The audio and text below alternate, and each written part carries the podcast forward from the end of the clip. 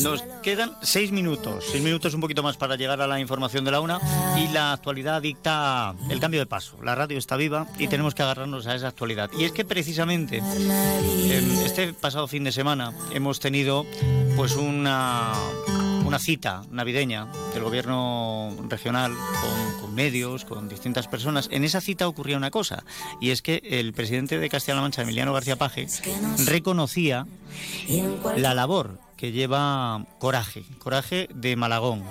Es una asociación de personas con discapacidad física e intelectual. Esto que estamos escuchando precisamente es el tema Coraje de Carla Collado. Y queríamos hablar de ello para conocer un poco más a esta asociación y la labor que desarrollan, que ha ganado pues ese reconocimiento por parte del presidente regional. Voy a saludar a Ángela Peco, que es coordinadora de los centros de Coraje en Malagón. Ángela, bienvenida, feliz año, ¿qué tal?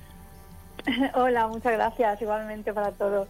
Oye, que no es fácil esto de que un presidente regional se fije en una asociación de una localidad tan pequeñita.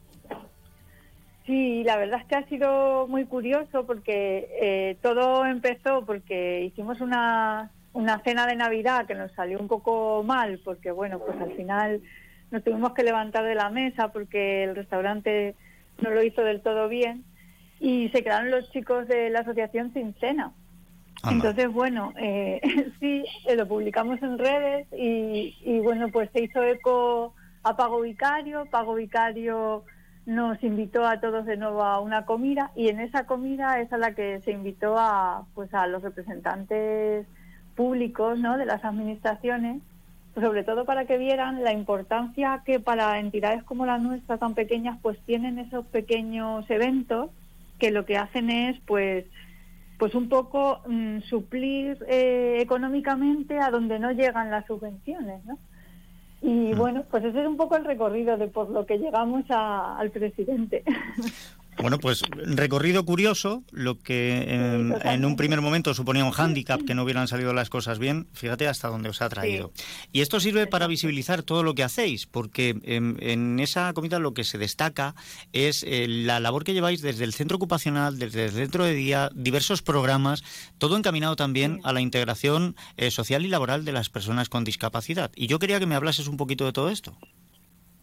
Sí, bueno, pues Coraje, pues como te digo, es una asociación súper pequeña, porque, bueno, pues ahora mismo estamos atendiendo realmente a 15 chicos en centro ocupacional, eh, a 12 en centro de día, para tanto para mayores como para gravemente afectados, y luego sí que tenemos también un centro especial de empleo que se dedica a Caterina y en Malagón, y donde se contratan a siete personas con discapacidad física y alguno intelectual también hay.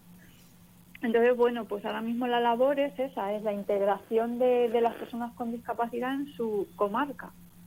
Y, estamos muy contentos, la verdad, con ganas de, seguir creciendo.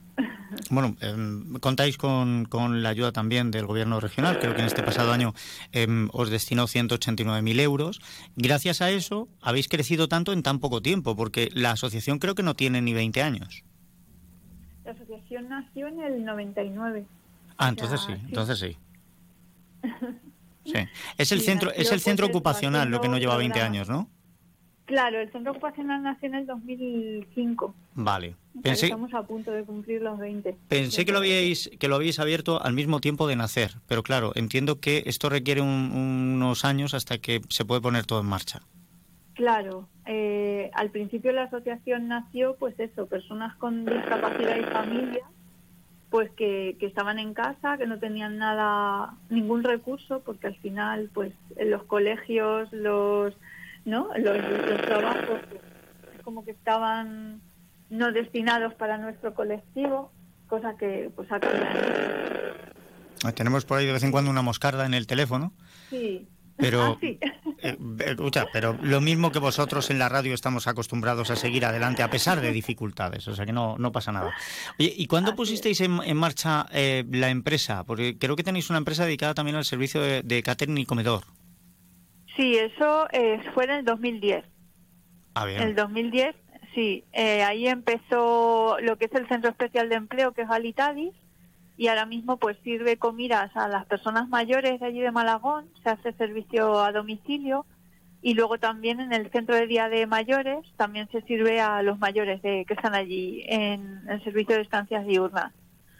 y la verdad es que es un recurso que la gente valora muchísimo porque pues el equipo de cocina la verdad es que trabajan fenomenal y luego pues gracias al ayuntamiento sí que hacemos el reparto de comida a domicilio para las personas mayores y o gente que tiene problemas para salir a la calle o y es un, recurso que se valora mucho ahí en el pueblo.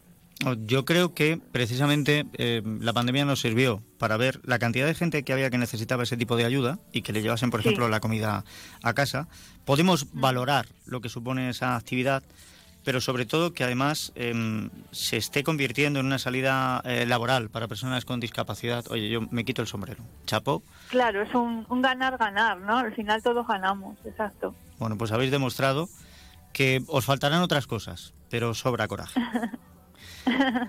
Ángela, eh, así es. Muchísimas gracias. Feliz año y que sigáis creciendo, porque será una buena noticia para todas aquellas personas con discapacidad que hacen uso y se benefician de lo que proponéis desde Coraje. Gracias a vosotros por darnos voz. Nosotros encantados. Un abrazo.